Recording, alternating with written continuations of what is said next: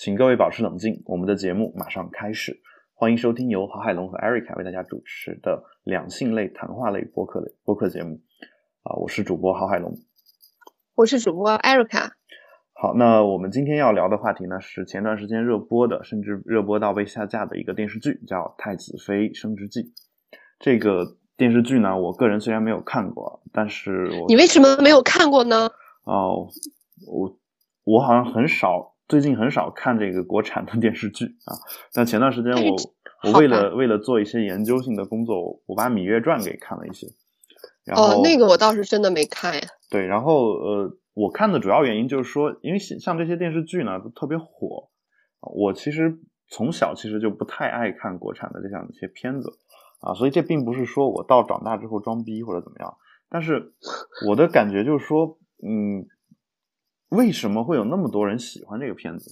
这让我我我想起我市场营销的老师的一句话，就是你你得去看，你你你得看他为什么会让大家喜欢，就那个那里面的那个点，有可能你以后去做做销售啊，或者做什么，可能做营销可能会有很大的好处，包括你以后想拍广告什么的，你就能知道。啊，观众或者是听众心里面到底是怎么想的啊？然后我有时候是带着这种心情去看的。而这部片子呢，刚好我没有时间嘛，而且而且你你知道，就是它刚好是跟《芈月传》是差不多同时期出来的一个片子。嗯，对对，是的。嗯，我我就我就有点理解不了的，就是说很多人就是嗯，他已经能够呃，就是。看了很多这种类似《芈月传》啊，或者是前段时间你们可能都看的那个《琅琊榜》之类的这种片子啊，虽然那个我也没看啊，虽然虽然我没看啊，但是就说至少那个那些片子的画质是在那儿摆着的，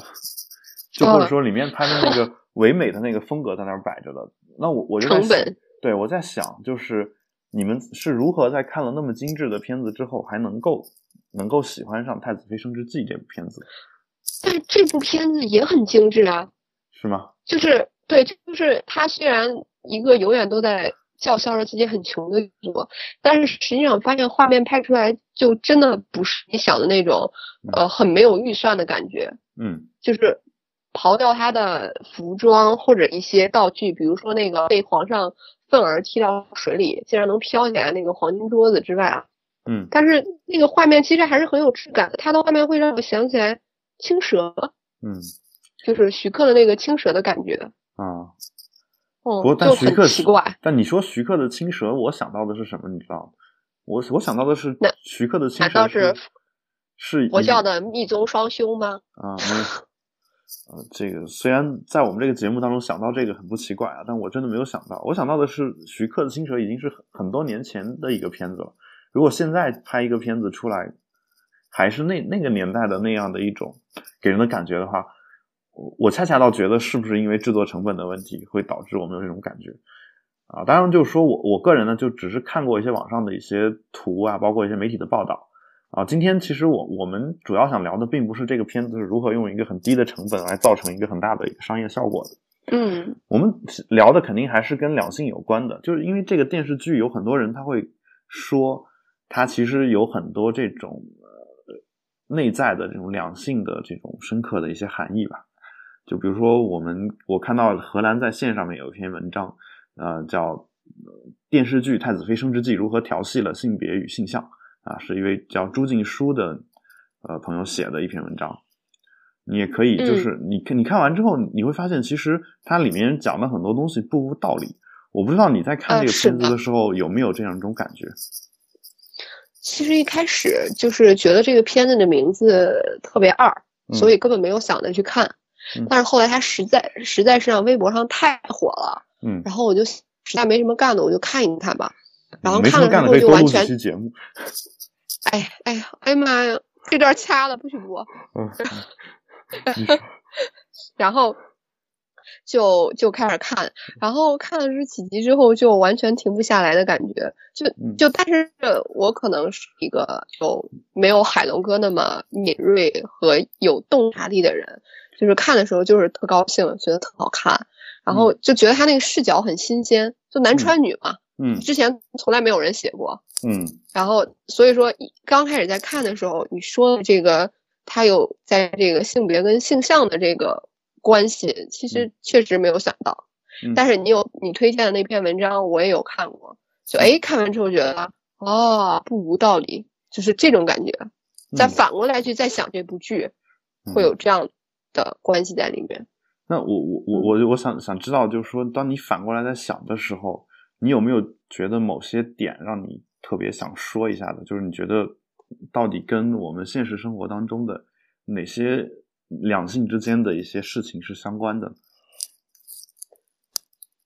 就是它里面有一句话，我觉得就挺有意思的，就是性别不是天生的，嗯，是人们重复表演出来的，嗯，就是他文章中提到的说，就是尽管呃张鹏鹏就是女主角内心是个纯爷们儿，嗯，但是当他有了有了一副女性的身体之后，就会立刻按照当时那个既有的性别框架来呈现自己，化妆啊、敷脸啊、穿性感睡裙这些事情。嗯，然后最后他就是彻底掰弯了自己，跟皇上在一起。嗯，对。但实际上这不叫掰弯了吧？这这是掰直了吧？掰直了，掰弯了。就他本身是个男性嘛，变成一个从一个直男直男变成一个直女嘛，你不能说他是一个掰直了。但是实际上那其实这部剧到最后，他那是个男人还是女人？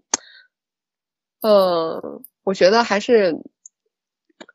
我个人是挺不明白的，但是就这他说的文章说的这个主题来说的话，就是我有时候会想，呃，如果说这个人真的可以靠，呃，就是你心里的角色，比如说我我虽然生理上是一个男人，但是我心理上是一个女人，我们如果每个人都可以按照自己心理角色去生活的话，这种事情其实真的可行吗？就是你承担的社会角色要怎么样的变化呢？如果比如说你是一个男人，但是你特别想按照一个女人方式来来生活，那么就话又回到这个话题上，那一个女人所带来的在男权社会表现下的一个第二性或者弱势的一个角色，嗯，你同时可以接受吗？我我是我是在这我是这么想的，就是首先我们我们先假设就是没有所谓的你说的这个男权社会的背景，你去看一下这种国外平权已经做的比较好的一些国家。啊，而且是这种比较尊重个人自由的一些国家，你会发现很多，比如说，呃，比如英国或者是例子啊，英国或者是嗯呃荷兰呀、丹麦啊这些国家，呃，就尤其是荷兰和丹麦嘛。但前段时间我我我在网上看到一个一个，好像也是微博还是什么，就我我忘了是哪个国家，反正不是中国，就但那个国家的人就是有一个男的，他特别喜欢穿裙子。就他特别想要穿裙子，但一直不敢去做这个事儿。然后呢，他就跟周围的人说，他其实特别想穿裙子，结果得到了大家广泛的一个支持。然后他就开始穿裙子嘛，一一周连着穿了七天还是怎么样？嗯，然后大家觉得觉得就是嗯挺好的呀，觉得觉得这事儿很酷啊，就没有觉得说你你作为一个男性，你怎么会把自己打扮成那个样子？然后我觉得这事儿其实。其实反过来就让我想到一个什么事儿呢？就是，呃，你看，比如说《太子妃升职记》，这个以我仅有的对他的一个了解，就他是一个本身是一个男人嘛，是吧？然后穿穿越回到古代之后，变成了一个女子的身体，然后如你所说，他开始把自己像一个呃女性一样去打扮啊，或者怎么怎么怎么样啊，这样一个人。然后这时候我就我就在想一个问题，就是首先呢。他做这种事情有一部分可能肯定是出于对自己的保护。你要知道，在古代的时候，你如果作为一个女性，你你你像比今天还大大咧咧的话，可能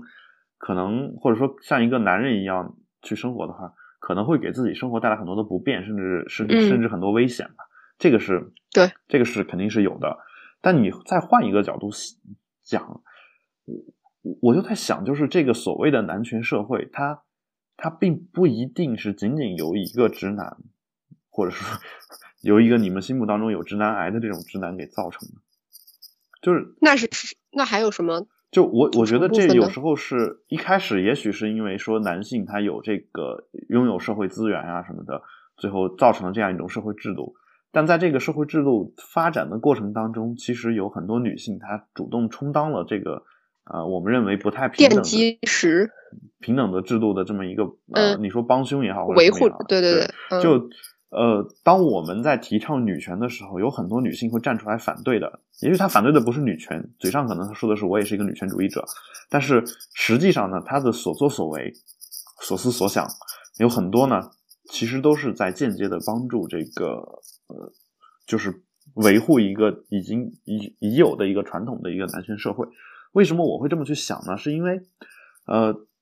他作为一个花花公子啊，就张鹏是吧？他作为一个花花公子，他在现代的时候，我们看来，在我们看来，就是一一个男性啊，花花公子玩弄女性啊，怎么怎么样？首先，我我我个个人觉得啊，就是说男性玩弄女性这个话，呃，首先我觉得它不关乎男权和女权，你明白我的意思？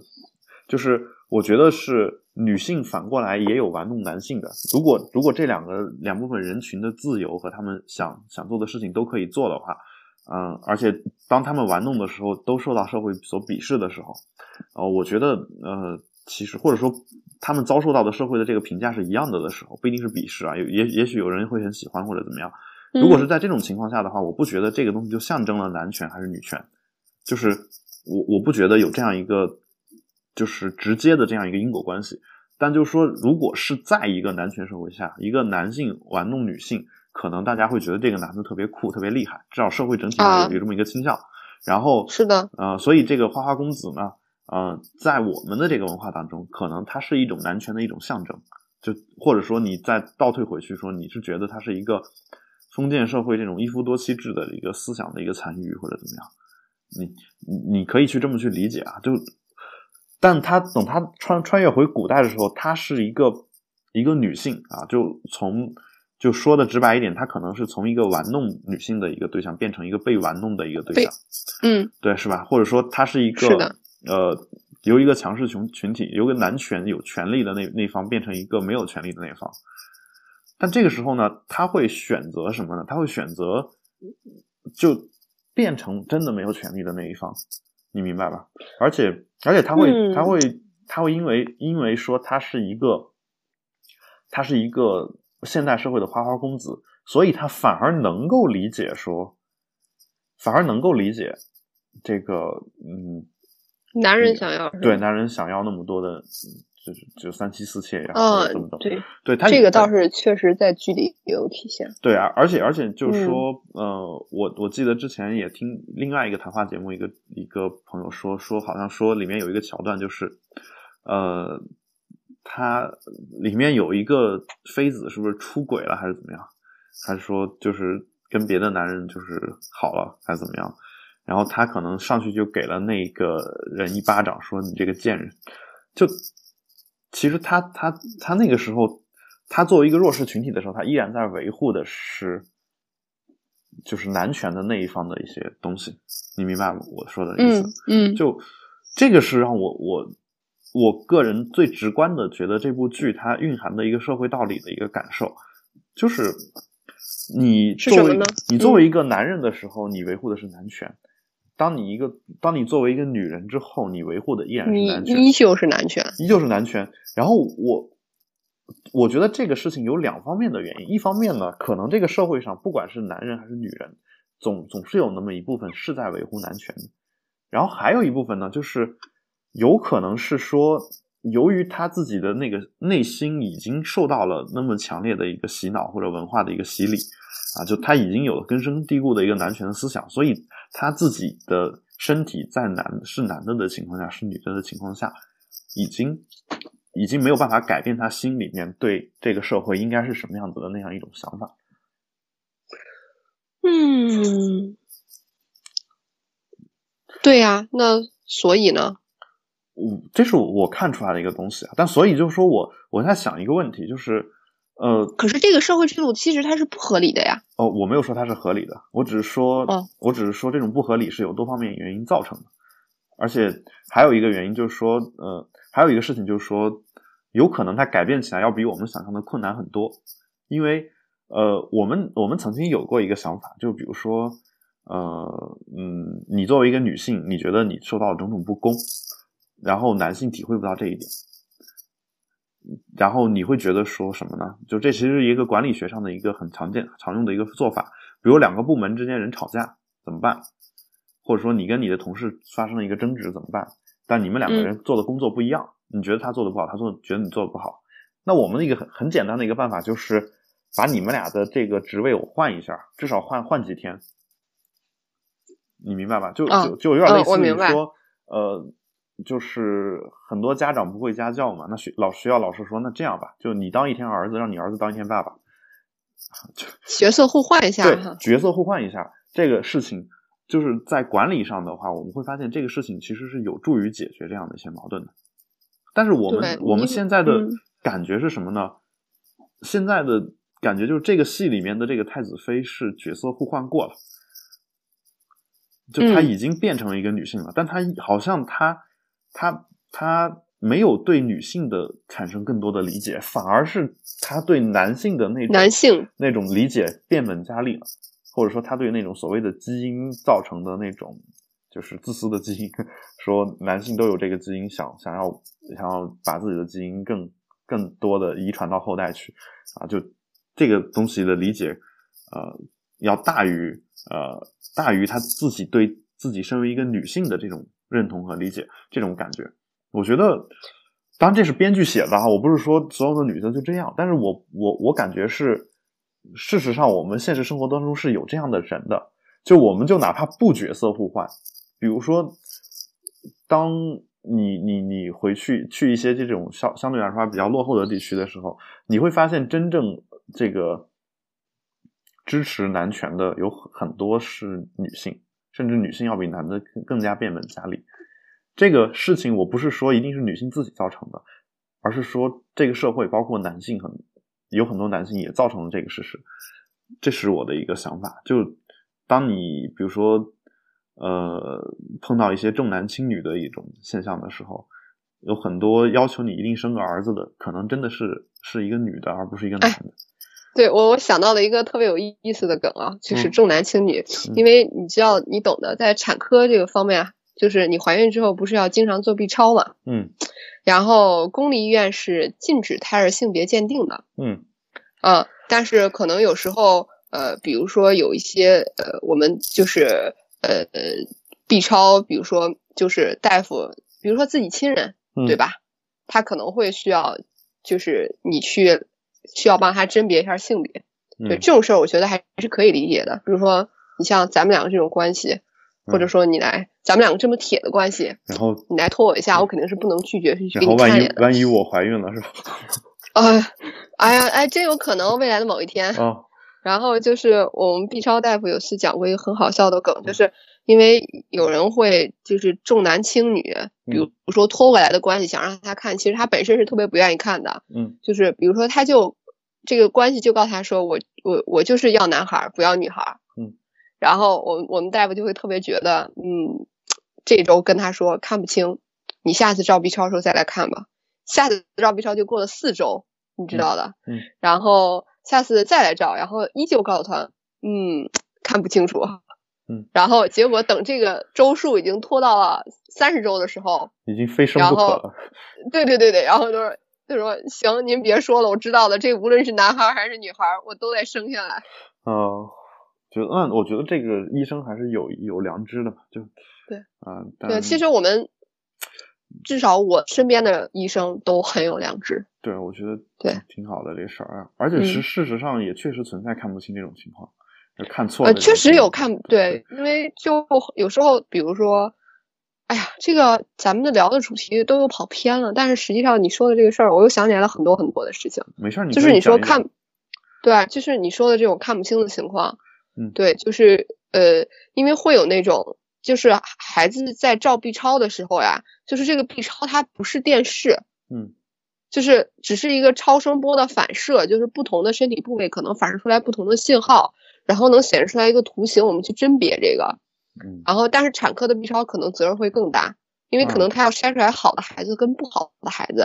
啊，对，就是一个责任很重大的 B 超，对，因为你如果不好的孩子的话，有一些。伦理学上的规定，可能他确实是应该淘汰的。有一些可能会有出生缺陷的孩子，嗯，就是尤其其实其中最难看的呀，可能是手跟脚，嗯，就是因为很多时候孩子在子宫里面，他的手是握着的，嗯，所以你可能看不清楚他有几根手指头，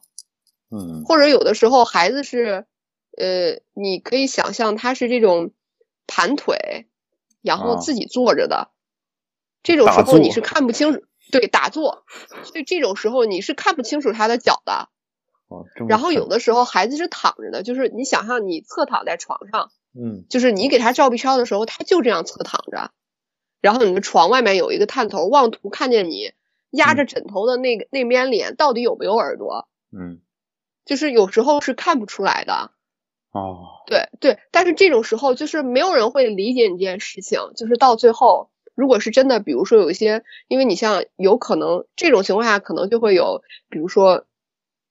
少指或者多指，嗯，四个手指头或者六个手指头，你有看不出来的情况，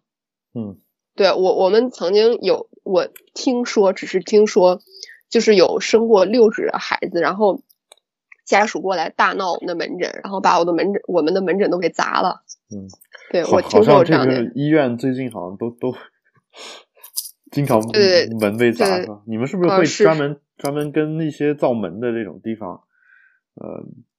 保持一个合作关系。哎，我觉得重点是大家不要再砸门，是不是应该比较正确啊？对我我知道，我只是说造成了一个事实的后果嘛。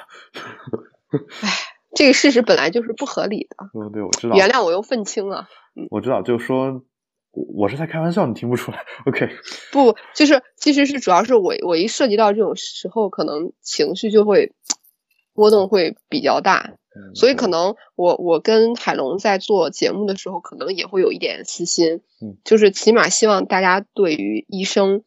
就是这个现在争议很多的群体，起码大家有一个正确或者平等的认识在里面，嗯，啊，你们觉得洗白也好或者怎么样，就是我觉得我不存在洗白，因为它本身就是白的，嗯，对，对，然后好了，我我的广告时间结束了，好的，然后那个关于这个剧呢，其实还有一点就是这个。因为他他是一个男性嘛，就我刚刚说的，他特别理解说这个男人是怎么想的，所以他可能就会就会愿意让皇帝跟其他女人就是同房或者怎么样。哦，你说的这个点很对，就是这个剧里好像，哎，你一说我才想起来，就是他好像一直在着重描述他变成女性之后是怎么怎么样加强了对于男性的理解，但是好像通篇并没有说他是不是对于女性有了更多的认知，或者说。呃，感同身受的一些情况。对，然后我我我我我想说的是什么呢？是，就是他说他不介意嘛，就就让让让这个妃子轮素制，轮素制嘛，就不介意皇帝跟别的呃呃妃子在一块儿。然后呢，反而这个时候皇帝急了，就是想所谓想方设法激激发他激发他的妒忌，然后以此以此得到他的心。然后，呃，这句话，这个这篇文章当中说，把把嫉妒美化成爱的表征，是言情剧里面常用的套路啊。但这种以爱之名独的独占已经被越来越多的人质疑啊。当我看到这句话的时候，其实我我是我我内心里面想到的一句飘过的一句话是说，这位作者不愧是在荷兰读的博士啊。然后因为。因为是这样的，因为我们国内啊，就我现在问你一个问题，你觉得爱情是什么？啊，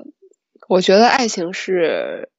就脑袋里绽开小烟花，胸腔里蹦开小可乐，眼睛里开出小桃花。嗯，但我我我我一个问题啊，就是你你你看到一个朋友，就是。呃，就爱情和友情，你觉得区别在什么地方？就是这么简单。就你你看到一个你很好的朋友，你也会很喜欢他。这种喜欢和你喜欢你的爱人或你的你的男朋友，你你那个喜欢，这两者之间的区别是什么？啊，我觉得用一句简报简单又粗暴的话概括，就是我跟我的好朋友可能不想叉叉圈圈啊，但是我觉得我跟我的男朋友会想叉叉圈圈。这诶，这个你这个话倒是让我觉得特别特别不像一个女性对这个东西的定义，就是当然这我又是刻板印象，因为我经常听到一个说法是，真爱是那种你你特别喜欢就不想跟他做爱那种感觉啊，这这是我听过的很多的一个说法，但这个就是说，嗯，看到一个女的，然后你只想上去抱一抱她，然后但你不想跟她做爱，然后这是很多人人对一个真爱的一个说法，或者难道我实际上对你你你说，或者说这有可能是从男性的角度去看的，因为男性看到女的第一眼可能就想的是性，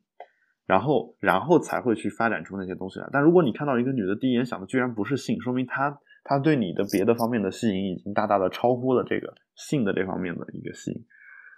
就是这是这可能是男性角度的一个说法啊。但我我我想问的其实并不是这一点，我就问再问细一点，就是如果如果你的男男朋友你很喜欢，你是你希望有更多的女性也喜欢他吗？就或者说你希望他跟更多的女性发生暧昧？哦，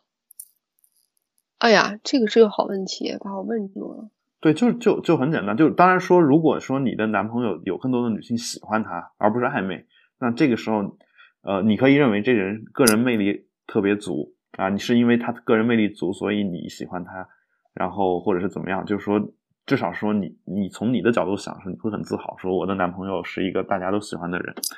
啊，这个都没问题。但如果如果我们更进一步的说，说你的男朋友在跟你交往的过程当中，还同时在跟别的女性保持着暧昧，你觉得你觉得这时候你能受得了吗？其实应该可能还是不太能受得了吧。就是呃，我觉得如果你跟另外一个对方在交往的同时，就是你俩交往的这段时间内，起码是要一对一的。嗯，但是我不管这段感情能持续多久啊，一个月也好，一年之也好，但是如果结束了之后，呃，就要迅速的忘记对方，然后我迅速的开始新生活。嗯，就是我我不太支持情商这个事儿啊。嗯，但是但是说来说去，好像其实我还是觉得应该是一对一的。嗯，在两个人确定关系的时候。对，然后。嗯，所以，所以其实，其实就是说，在你们确定关系的时候，我其实不不管说你们分手以后的事情啊，就是在确定关系的时候，你你还是会希望他，希望独占这个人嘛？就说，就对，这是有很多希望，很多人跟我说的是说这个友情和爱情的区别，就是爱情是有排他性的。哦，就这是这是这是很传统的一个对爱情的一个从外延的一个角度的一个定义，就。但是呢，就所谓外延，就它是一个描述性的一个定义，就它大概是这个这个样子。但我的想法就是说，呃，把这个东西算不算是把嫉妒美化成爱的表征？就是你你独占他，其实你就是如果他跟别的女性发生一些关系，或者是不一定是不一定是性关系啊，或者说就是暧昧关系，这时候你你你是会嫉妒的，是吧？对，就所谓的吃醋嘛。这个，除非我不爱他。对，这个吃醋这个东西，对，是不是真的就是爱的一部分呢？呃，我觉得应该还是算是的，除非我只是跟这个人保持一个伴侣的关系。嗯，就是我们各自有各自的房房子，然后有工作环境，我们周末固定见面，然后啪啪啪一下。嗯，对，就是，但是如果在动了感情的这个前提下，我觉得爱还是有排他性的。对，然后，嗯，就所以其实其实其实我为什么说这个作者不愧是荷兰的嘛？因为他说这个独占已经被越来越多人的质疑啊，这个话当然我也同意，但其实在国内这个事儿有那么多人质疑吗？我觉得还是很少。对，荷兰没有。就荷兰那边就是现在一对多或者多对多的这种性伴侣的关系，已经在法律上也已经允许，而且被社会认可的这种情况下。我觉得多对多也被认可了，就可以啊。有你不是前段时间，我不知道你有没有在网上看到一个新闻，就是有五个荷兰人，就有三男两女还是三女两群 P 是吗？对他们他们他们生活生活在一起的，就他们是生活在一起的哦。就因为他们觉得说我们几个人组成一个家庭，没有没有问题，他们觉得有，然后 就大概是这这样一个情况。所以我我就在想，就是呃。他当他提到这个嫉妒的时候，我就在想，其实嫉妒好像很多情况下啊，尤其在中国这种文化下，我不知道外国，但我觉得这个可能人性里面是有这么一点东西在的。包括你看一些美剧的时候，当一个当当你的好朋友把你的男朋友给睡了，这时候你会跟好朋友继续好下去吗？我觉得也很难。就是在在美剧里面也经常会有这种桥段嘛，不是说只有中国才才这样，就啊，所以所以其实嗯，其实这个电影里面或者这个电视剧里面，呃，他他提出让让这个皇上跟其他妃子同房，轮宿制，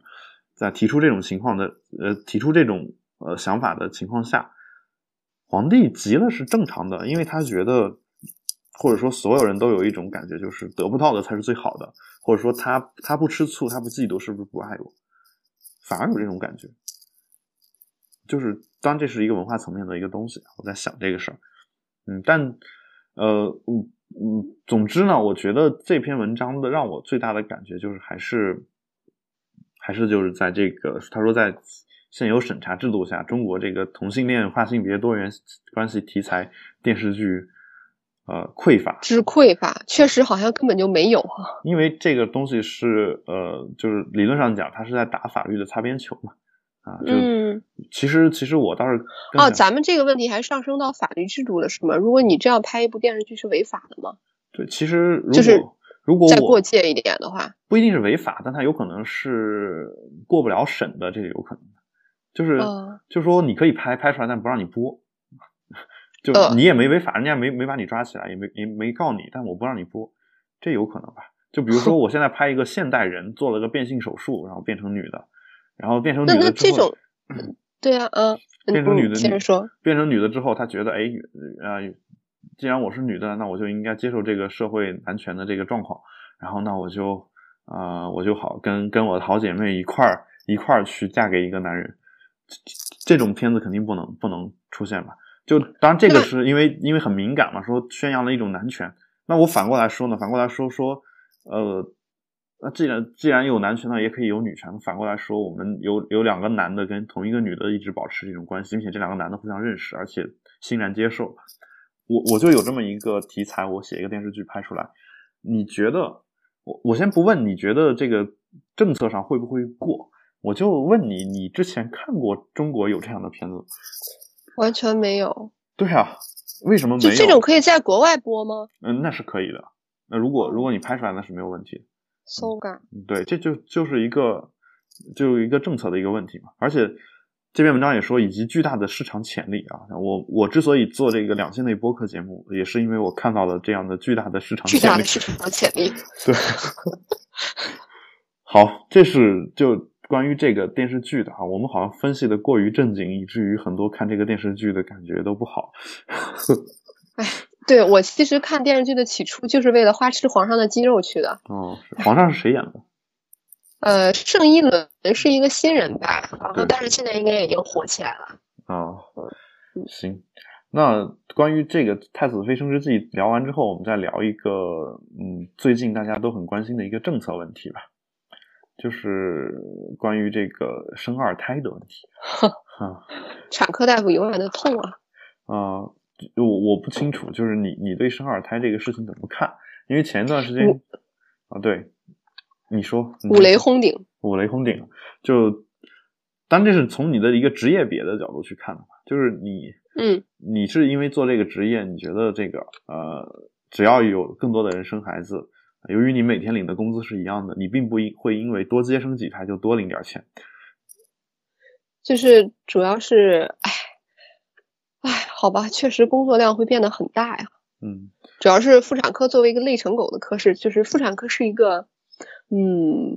不对，不是有一种说法是有些工作是把女人当男人用，把男人当牲口用嘛？嗯，对，但是我们科男大夫很少，其实所以说，其实大家都是。不管女人还是男人，一律都是当牲口用的。嗯，当年有说法说新东方是把牲口累死的。哦，这样啊，就就反正每个每个地方都有这样的一种说法，就是嗯，因为当时我我记得你我插一句，这个我我之前的一个职业经历啊，就我我之前在呃就新东方工作的时候，我的领导跟我说，呃。呃，我我当时其实已经很刻苦了，就一天睡四五个小时这个样子。他说，然后我跟他说啊，意思就是说，你看我多辛苦啊，他我我的小法师啊，得要得到领导的一个赞赏是吧？这种感觉啊，领导说像你这样的一天睡两个小时就够了。我的妈呀！然后，当然，但他也是在开玩笑啊，就是，但你你也知道我们当时是多么辛苦，就，但我我其实，你就说我并不太想，就就我个人而言，我不想并不太想提这种事情啊。然后呢，呃，我们还是说回就是二孩的这个问题。那其实，其实，在嗯去年就前年的时候，其实已经开了那个所谓的单独的二二胎嘛，是吧？嗯，对。对，然后所谓单独二胎，就是两方有一个是独生子女的，然后就可以生二胎这么一个政策。啊，我个人首先说一下，我对计划生育政策是持一个坚决反对的态度的。我不管你是计划着不让生，还是计划着让生，还是计划着让生几个，我认为都不应该这个事儿都不应该由一个政府来决定。啊，然后我特别同意你这一点。对，然后呢，但单独生二胎这个开完之后呢？去年的这个期待的生育率并没有没有增长，就并没有涨到专家期待的那个程度，反而少生了很多。就是这个，这也是最近刚刚出来的一个数据。然后，所以呢，所以就我其实在想的一个原因就是说，你把这个二孩给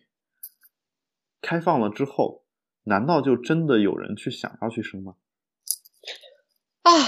太多了，是吗？嗯，也可能生，就是都让我们见到，嗯 而已。对我，我我是在，我是想，我想问的问题是这个，就是说，我们知道有有一些家庭他是想要二胎的，这个没有问题。这部分人在原来政策的情况下，如果他是一个遵纪守法的这么一个良好公民，然后呃，他他也许就没有生嘛，但突然开放了二胎，他可能就去生了，但。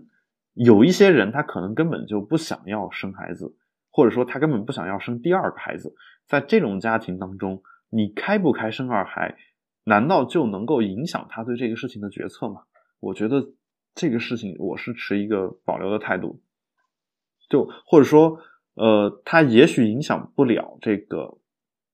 就当事人的一个决策，他影响的可能是一些其他人的决策，比如说婆。好像逼生孩子的都是婆婆，是吧？哎，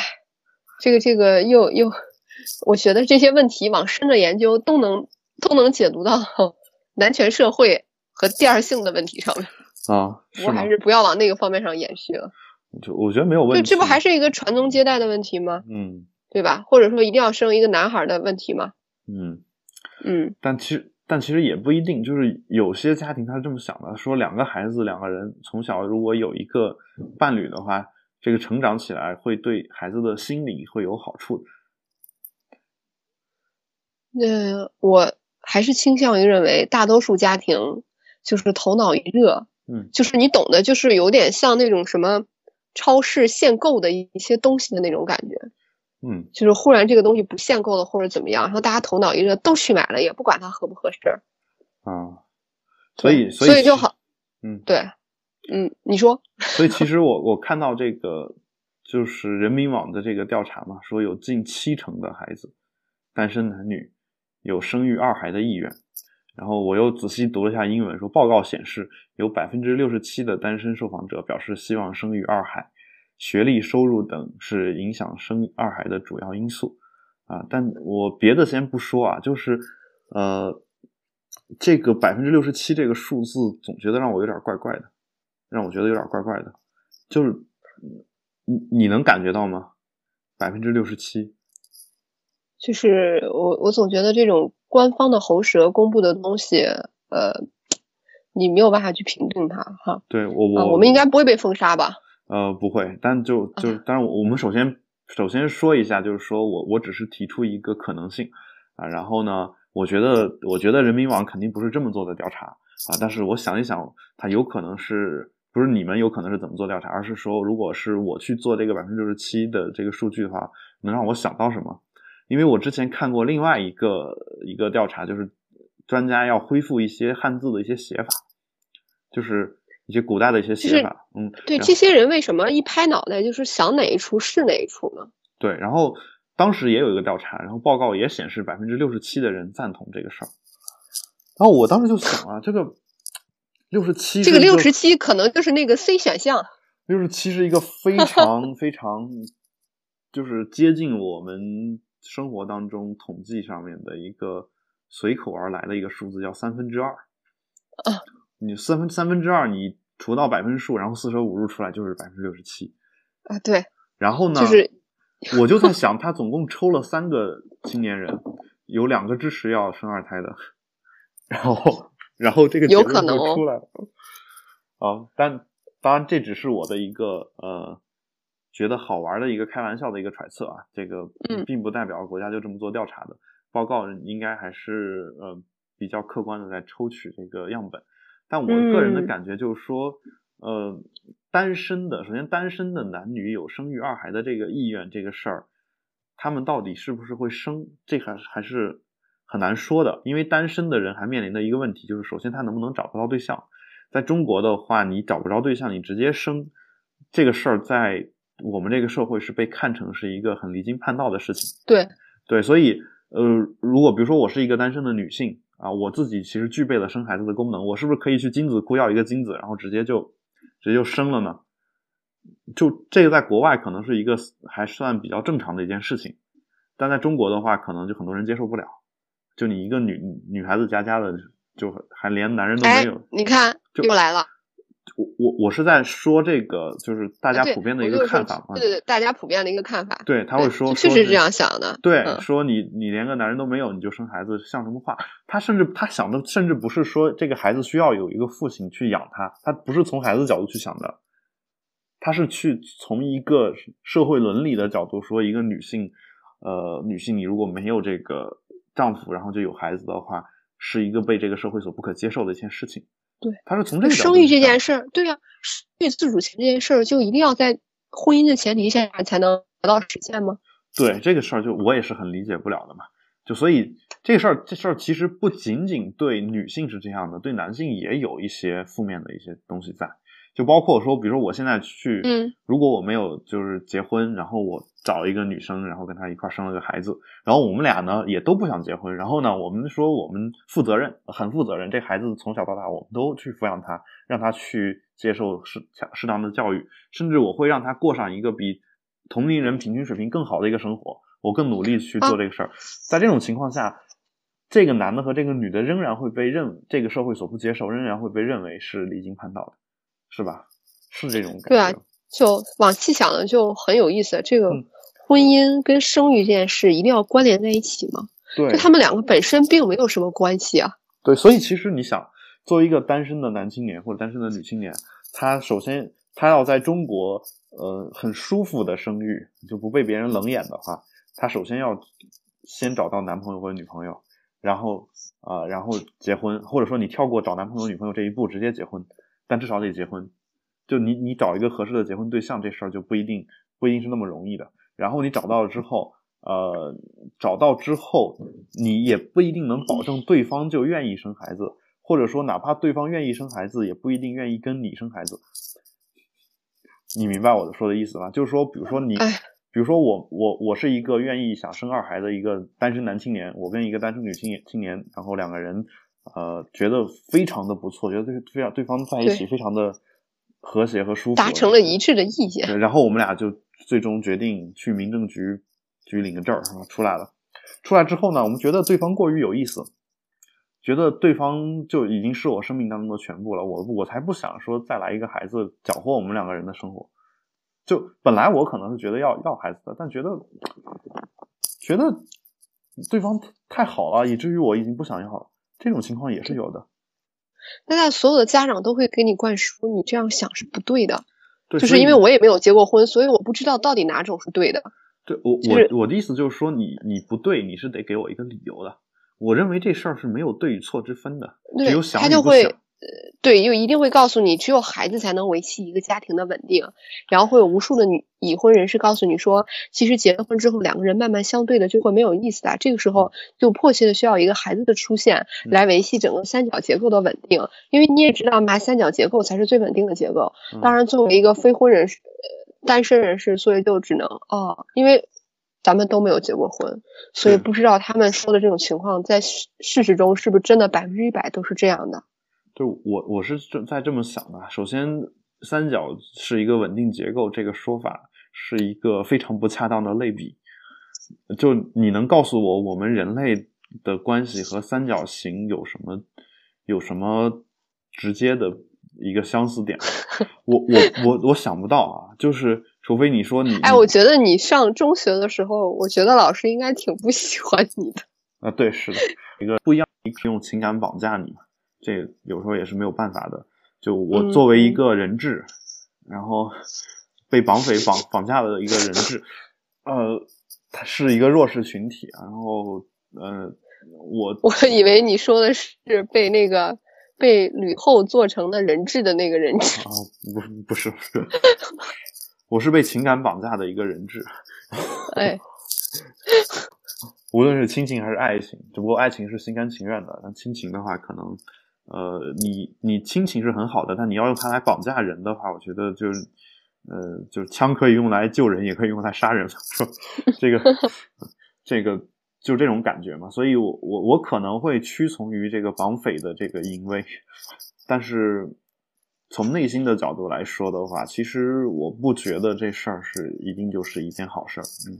我是这种感觉，嗯，就是，嗯，但就话又说回来，如果你真的喜欢对方，呃，如果非要找一个人结婚的话，我觉得对方可能也是最好的一个选择了嘛。就是，因为你跟别的任何一个其他人再结婚，可能是对你来说都是很难受的一件事情。那既然如果你决定决定跟绑匪妥协的话，那。那就是斯德哥尔摩综合征，爱上了虐待你的人啊，那不是啊？对。然后，如果你说爱情的话，我可以这么去理解啊。但就是说，呃，我我这么说，是不是又会有人过来说我宣扬斯德哥尔摩综合征？就没事，接着说。我是一种比喻啊，是一种比喻。就是，但就说，如果我决定跟绑匪妥协的话，那我宁愿选择跟我是就是最喜欢的那一个人去在一起。你明白吧？就是，嗯。如果你非要这么问的话，我只能这样去回答你。然后，嗯，然后就是说我我我我是觉得人人类社会在这个不断发展的过程当中，人整体上对于生育这件事情是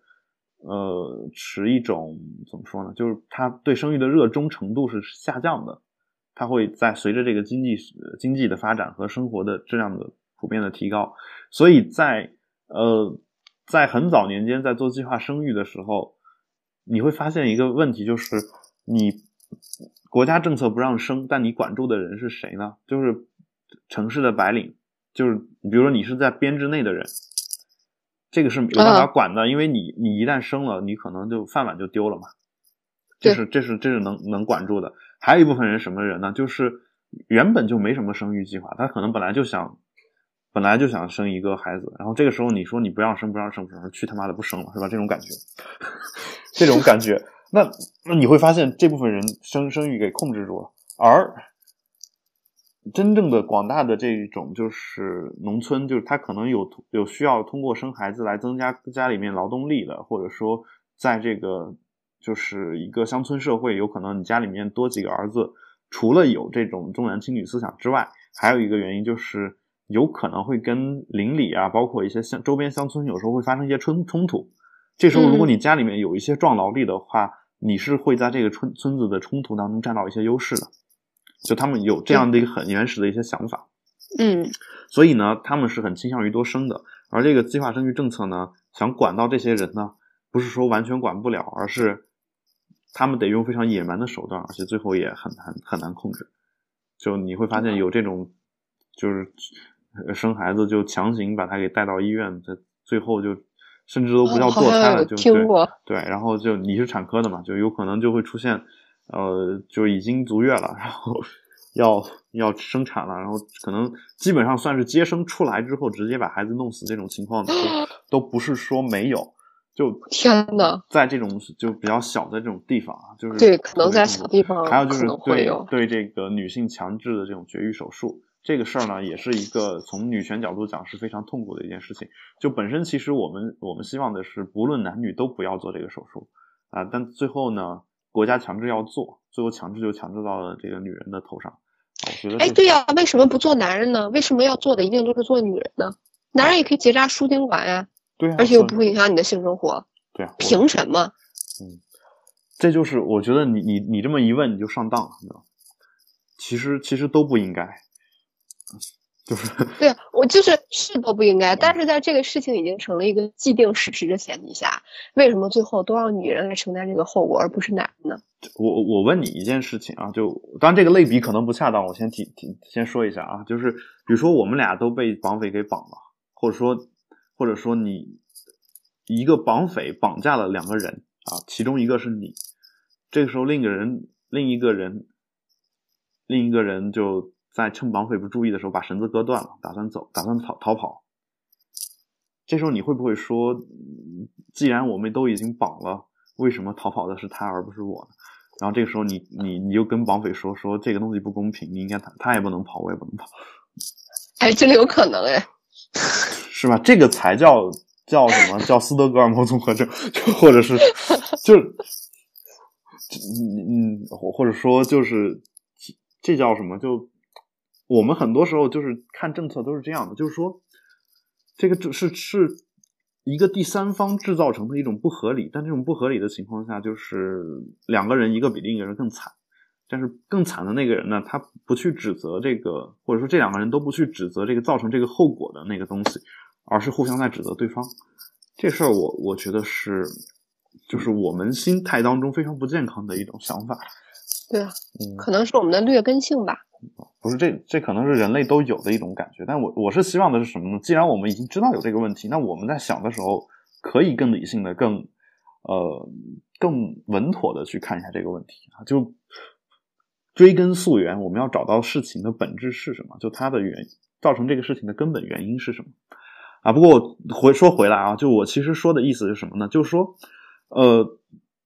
计划生育那么多年，然后那部分人没限制住，反倒是城市的人的这个生育，对啊，生育下降特别严重。然后随着随着广大农村的人口啊，逐渐的也有越来越多的人到了城市里面，这就所谓的就在凋零嘛，城市化嘛。那这个时候呢，大家也接受了这种一些新的思想，他也觉得这个传宗接代不是那么重要的事情，而且城市相对来说可能呃制度建设也比较好一些，以至于你也不用就带着家里面几个弟兄出去打架，不用做这样的事情，所以慢慢的好像也就我不需要生那么多孩子了，就主客观条件一有，然后再加上你自己一直生活在一个养尊处优的这样一个环境当中，就我们现在生活的水平肯定比我们的父母要好很多。那我们肯定也希望，就是第一，就希望我们哪怕有了孩子，我们希不希望我们的生活质量下降。然后第二呢，就是我们也不希望我们的孩子的生活质量比他的同龄人差很多。在这种情况下，你会发现，我们做一个生孩子的决策也会特别的不容易。就是我们我们，而且我们会觉得说，呃，如果有两个孩子的话。这都不是孩子的之间的一个嫉妒，而是一个客观事实，就是孩子之间肯定会分掉我们手上的一些资源，你明白吧？就是它不不仅会让我们的生活质量产生一些影响，也会你生一个孩子生两个孩子，这两个孩子之间，他们你能能给他们的东西也会受到一些影响。比如说，你一个孩子的时候，你可以让他去啊学一些钢琴啊，或者什么，你可以买一台钢琴回来怎么样？但如果两个孩子的话，你。买两台钢琴可能就就对你来说是一个很大的负担，是的，对，或或者就有这样的一些情况嘛，所以 归根结底就是因为我们没有钱啊，好伤心啊！对，呃，对我我的意思是说，你从一个社会整体的角度来看，如果如果如果我们有有有一对新人是这样的，那肯定有许多新人就是这样的。那这样的话，其实其实城市化的过程当中，大家的生育的想法是本身就是逐渐减退的。然后再加上国家又一直计划生育不让生，那你会发现这个东西是有一个对这种思想或者说这种想法有个推动作用，以至于大家生育的这个积极性本身就下降。那这个时候你再放开二胎，我觉得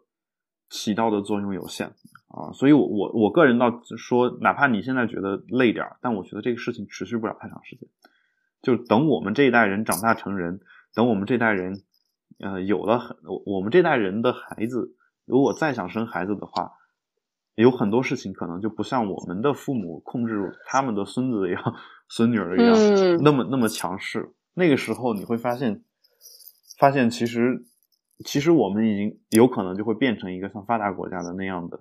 大家都普遍不愿意生育的这样一个状况，包括包括一些就是我国的这个台湾发达国家为什么普遍都不愿意生育呢？就按说他们应该每个人的经济条件都很好啊。那就是说你你有一百块钱，如果没有孩子的话，全部花在你身上如果有孩子的话，你是不是还得给孩子花五十块钱？哎哎，我经常会这样想。就就就这么简单嘛，就很很简单的一个事情。这个不是说很功利或者怎么样，就是说如果你你。你自己在养老也没有什么问题的情况下，你不需要养个孩子，说为了以后孝敬你。嗯，在这种情况下的时候，你你是你觉得你会把这个资源放在自己身上？那其实你在中国也可以这样干，你只要在你老之前你自己存够足够的这个给自己养老的钱嘛。那我觉得也没什么太大问题。而且我我作为一个这个科技爱好者啊，一档科技播客的主播，我。我能想到的事是什么呢？就是在未来的时候，哪怕你一个人单身，你是不是到老的时候，或者说你们结婚了，然后老两口老了行动不便，这个时候，我们现在想法是说，你雇一个人，雇个保姆或者护士什么的，其实保姆护士也不太愿意伺候老年人很多，知道吧？是吧？然后呃，但是呢，到未来有可能你不用雇人了，你雇个机器，雇机器，或者说你买个机器人。在家里面伺候你，机器人它是不嫌脏不嫌累的啊啊！但在这种情况下，你会发现我们上一辈人给我们提出的任何的生孩子的理由，好像都是有问题，都不存在了。对，就哪怕我现在没就是说到时候行动不便，哪怕我有钱也雇不来人，那我不用雇人啊，我买个机器放那儿给我天天端茶倒水啊，甚至机器还听话，然后也不会惹你生气，你告诉他怎么做他就怎么做，嗯，对吧？我觉得对。对，甚至就机机器说你你比如我假设我瘫在床上，机器把你抱起来，在外面溜达一圈再放回来，觉得对机器来说这件事情就是一个举手之劳。对，真是举手之劳嘛！你只要能还付还能付得起电费，我觉得其他的就都都能解决。对你，你是不是觉得对未来的生活充满了希望？是，嗯，然后对，哎，我我我，哎。哎，你怎么没有成为科学家呢？嗯，哎，我也我也，我觉得，我觉得你头脑无时无刻都在迸发着小烟花呢。对，昨天晚上我们也，我我们其实就是我去参加一个这个离线的一个线下活动嘛，然后其实也也聊到了就这一块的人类的未来啊什么的。其实我聊到另外一个事情，就是就是人能不能靠光合作用来生活，就。就这么一个事儿，然后后来就我们聊到最后呢，发现就是其实，呃，其实那个我们现在吃饭啊什么的，进化到食物链顶端就吃肉，其实对能源的一种极大的浪费。就因为每每一层，就比如说牛吃草，草转草到牛身上那个能量转化了，呃，就被牛利用的可能只有百分之十。嗯，我们在吃牛肉，我们可能利用牛肉的能量也只有百分之十。那如果我们直接吃草呢，就可能就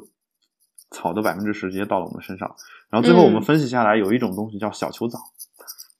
就你吃这个东西的时候，是对能量的利用是最大限度。对，我觉得未来能量能源还是一个很大的问题的。对，然后但我们在聊这个的同时，我们就聊到了所谓的意识上传的问题，就是人这种生物到底它的本质到底是什么？就当我们。我们的本质是我们要有这个身体和躯体呢，还是说我们头脑里的灵魂和思想那个是人的本质？就如果头脑灵魂的头脑里的灵魂和思想是人的本质的话，当我们头脑里的这个灵魂和思想上传到电脑上的时候，相当于我们在死后还得到了永生嘛？就我们一直还是活着的，因为你你的那个灵魂还没有灭掉。如果你灵魂没有灭掉，你得到了永永生，这个时候你的生孩子还有意义吗？啊。不行，我的大脑已经要爆炸了。你的信息量实在是太大了。嗯，但所以你得，我作为一个从事我们人类跟我们人类就是最本质的这个几千年没有变过的一个事情相关行业的一个从业人员，我还是建议你多接触一点这个人类最新的一些东西。嗯，这样的话可能可能会对你未来的工作有一些启发。嗯嗯。对，好，这是我们今天要聊的一个话题，就是我们首先聊了这个太子妃升职记，然后聊到了我们的二胎的问题，希望能够带给大家更多的思考啊。我们今天的节目呢，就先做到这儿，啊，感谢大家的收听。如果你你们有任何的问题和疑问，包括你们想让我们聊一些什么样的话题，就你们能想到的话题呢，也可以通过电子邮件和我取得联系。我的电子邮箱是郝海龙 at gmail 点 com。然后呢，也可以通过我们的社交网络给我们留言。我们的微博是保持冷静播客，保持冷静播客六个汉字。然后我们的 Twitter 是 Keep Calm Podcast，大家搜这个 Twitter 的用户名就可以找到我们啊。然后本期节目呢是由郝海龙和 Erica 为大家主播的，并且由郝海龙剪辑制作完成。感谢大家收听，我们下期再见，拜拜，拜拜。